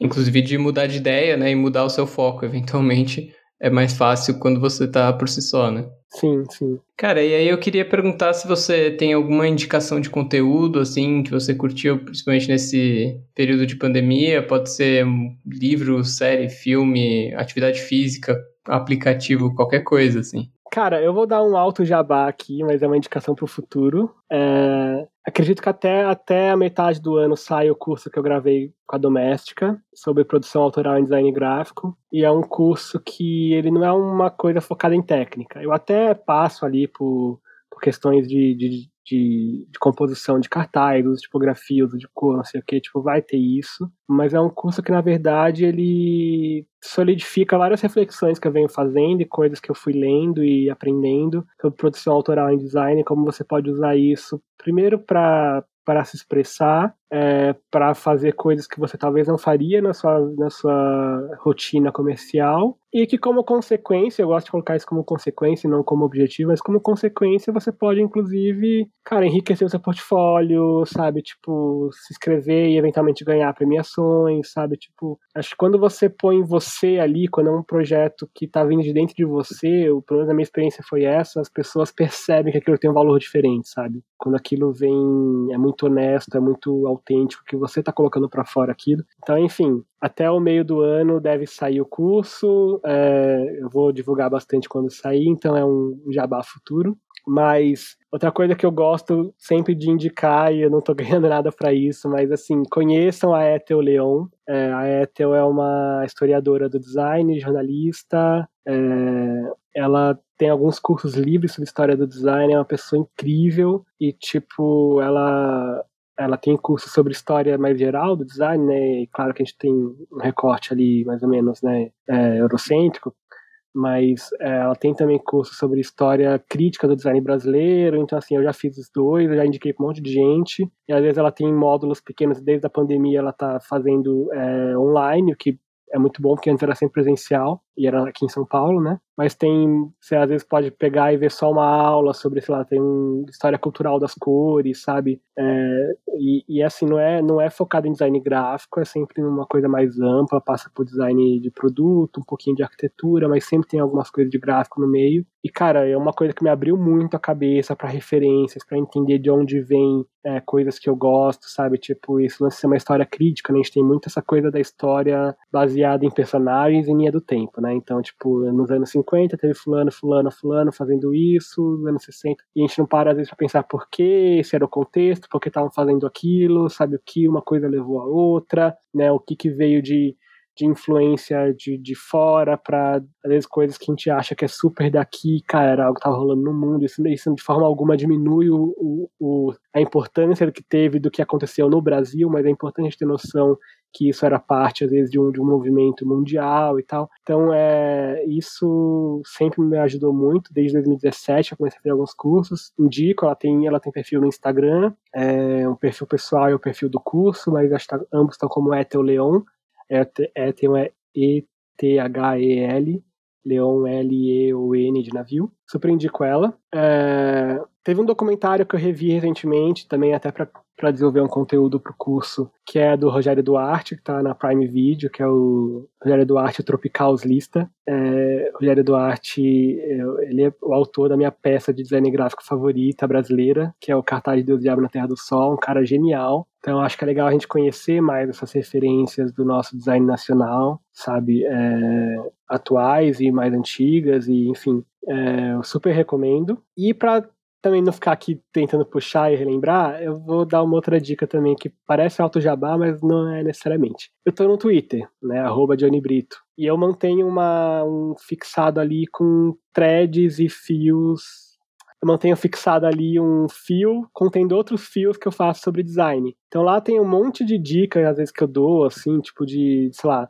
ou que eu tô falando de um processo criativo de algum projeto, ou, sei lá, tem um, um link ali que é Vale Ouro, que é da, das tipografias é, nacionais, então que é um, acho que é uma planilha que o Henrique Nardi organiza, que tem ali dividido por ano, então assim, cara, você quer conhecer a tipografia nacional? Vai lá, sabe? tem link, tem o nome dos autores, das autoras, tem link para Foundry, é, vai fuçar lá que você vai achar coisa incrível, tipo, use tipografia nacional nos seus projetos. É, tem é, o próprio curso que eu dei para doméstica, ele começou, ele vem de uma palestra que eu dei e eu transformei essa palestra num fio no Twitter também, então tem ali vários links de recomendação, de, de documentário, de podcast. Então eu vou fazer um hiperlink aqui, vou recomendar um link onde tem outras recomendações. Então vão lá, twitter.com, arroba Johnny Brito, J-O-H-2-N-Y, Brito com um T só, e o tweet fixado, ele vai ser essa thread aí com um monte de dicas e coisas que eu falo sobre design. Massa, cara, a ideia do hiperlink foi ótima. Não tem que citar todas as coisas, né?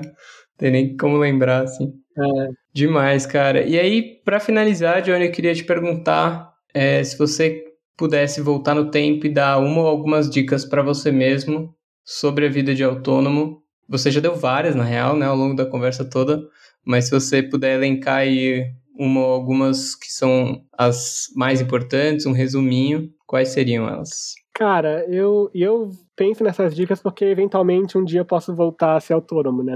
Então acho que é, é bom pensar nesse tipo de coisa.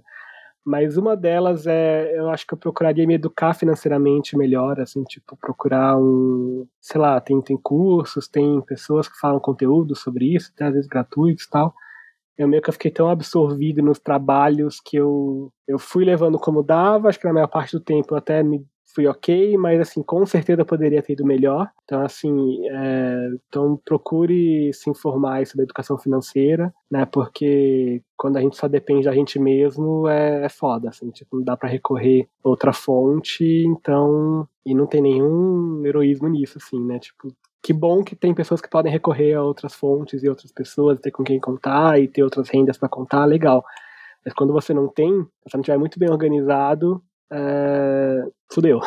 Então acho que um conselho que, que eu daria pro Johnny começando como autônomo é vai se educar um pouco mais sobre finanças, sobre como você pode se organizar. É, eu acho que talvez outra dica também que eu daria era focar um pouco mais em prospectar trabalho para fora. Né? Eu fiz uma coisinha ou outra, eu cheguei a ter algumas conversas, mas é, eu acho que às vezes também é um pouco isso, tão absorvido no dia a dia, resolvendo o que está acontecendo já, e aí nos momentos onde eu não estava fazendo isso, estava muito cansado para prospectar. Então, assim, tipo, reserva um tempo um pouco maior na sua rotina para prospectar, né? Então, mantenha seu portfólio atualizado, se possível bilíngue, se possível melhor ainda trilingue. É, se você não, não, não manja do idioma, tenta achar algum amigo, alguém que possa faz uma permuta, sei lá, ou que alguém faça de favor, ou que possa fazer uma permuta com você, sei lá, que possa dar uma revisada nos textos, mas eu acho que eu também teria, me daria essa dica de focar um pouco mais em projetos para fora. Acho que até diante da nossa economia, é, embora seja uma dor de cabeça receber dinheiro de fora, é bom saber disso. Não é simples,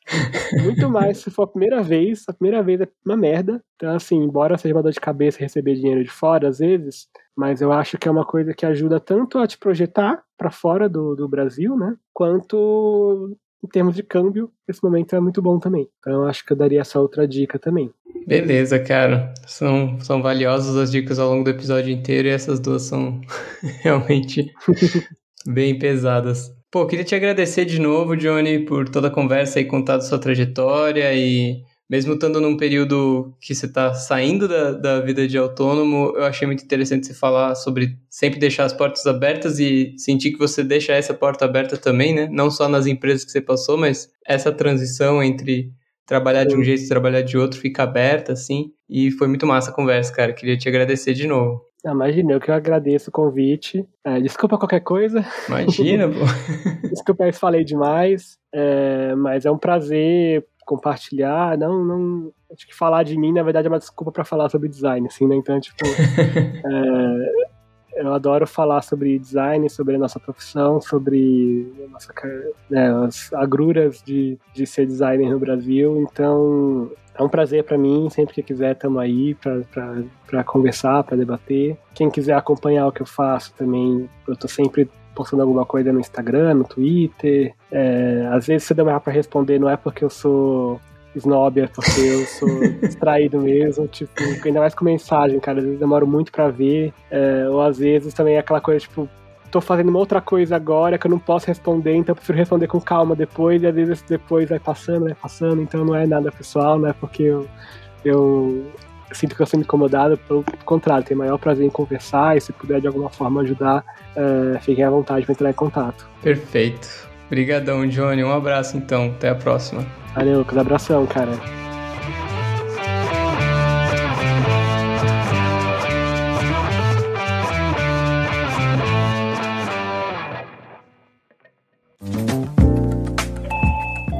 Você ouviu uma edição fonohouse.com.